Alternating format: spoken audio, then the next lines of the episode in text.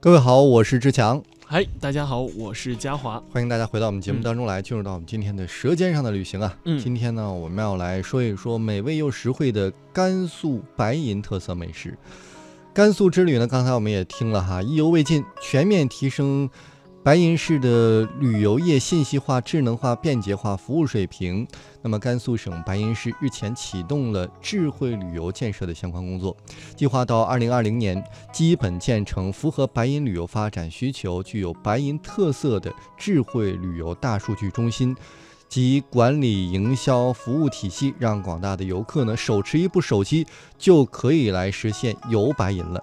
当然，这其中我相信吃一定是不可缺少的一部分。在白银有很多的美食，你嗯像这个靖远的羊羔肉啊，还有白银特色的美食山药饺团儿啊。等等美食，还有浆水面，在嗯今天我们来跟大家来聊一聊这些渊源和做法。好。首先要给大家介绍的是刚才志强提到的这个靖远羊羔肉。这靖远羊羔肉啊，是一种非常独特的地方风味美食。它的特色呢是在于这个独特的滩羊品种哈，因为很很很独特的生长环境，再加上独特的这个加工方法，而且还会有独特的药膳滋补的价值。这么说下来，这个靖远羊羔肉真的是首当其冲要推荐给大家的。环境是这样的，靖远县呢属于黄河冲积盆地，那黄河流经一百五十四公里，造就了独特的气候环境。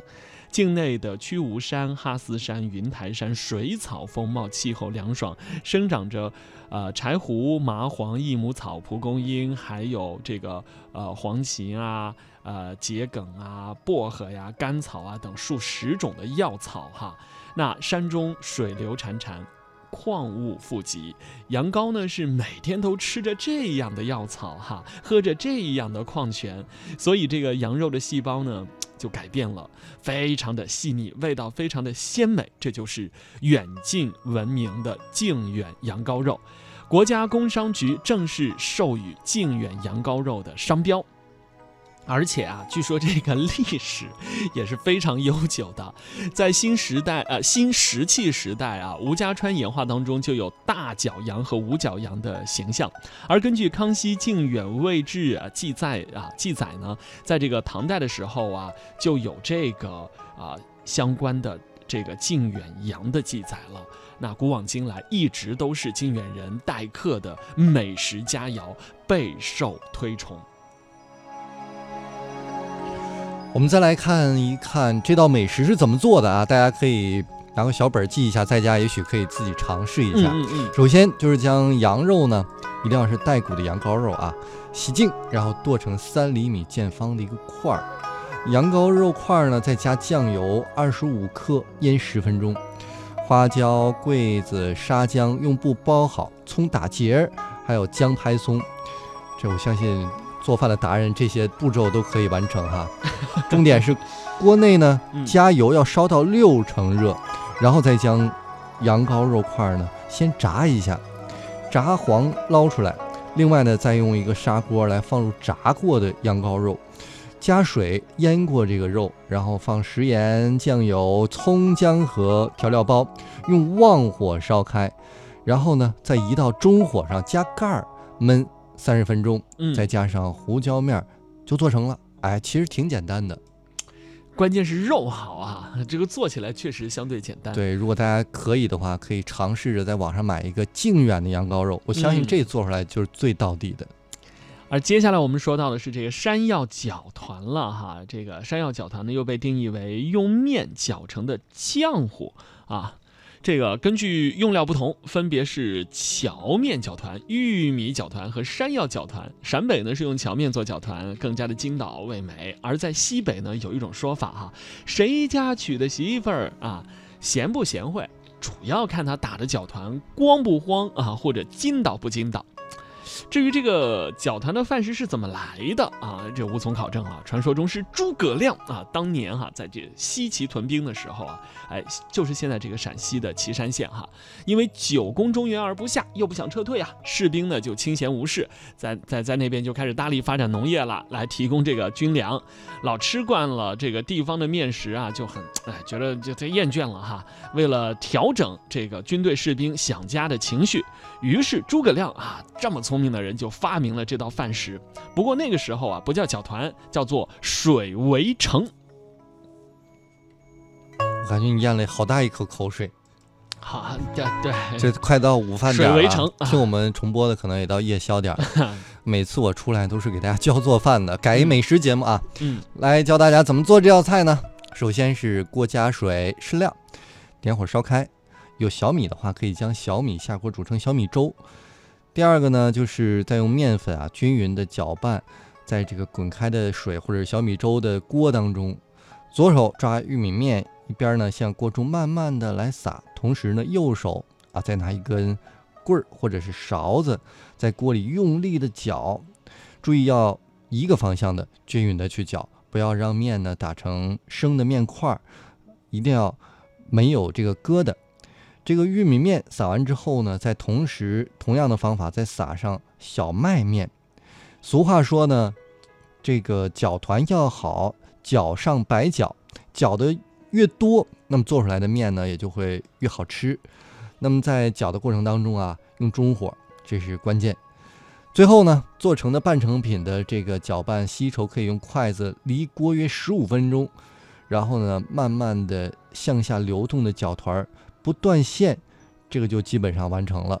或者是呢，用大铁勺子来插进这个搅团当中，这个不倒，这基本也差不多了。也可以根据自己的喜爱啊，你可以做的稍微稀一点或者稠一点。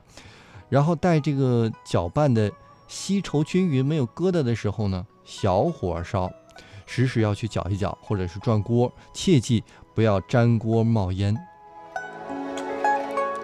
这个我觉得食材非常的简单，但是技法要求难度会比较大。对对对，这个听起来好复杂。这个高段位的玩家可以试一试。这个太难了啊。好，下面我们再来听听这个浆水面哈。浆水面其实就是浆水做汤，加上葱花、香菜等制作的一种面条哈。浆水面呢有这个清热解暑、治疗疾病的功效，还可以单独当做这个饮料哈。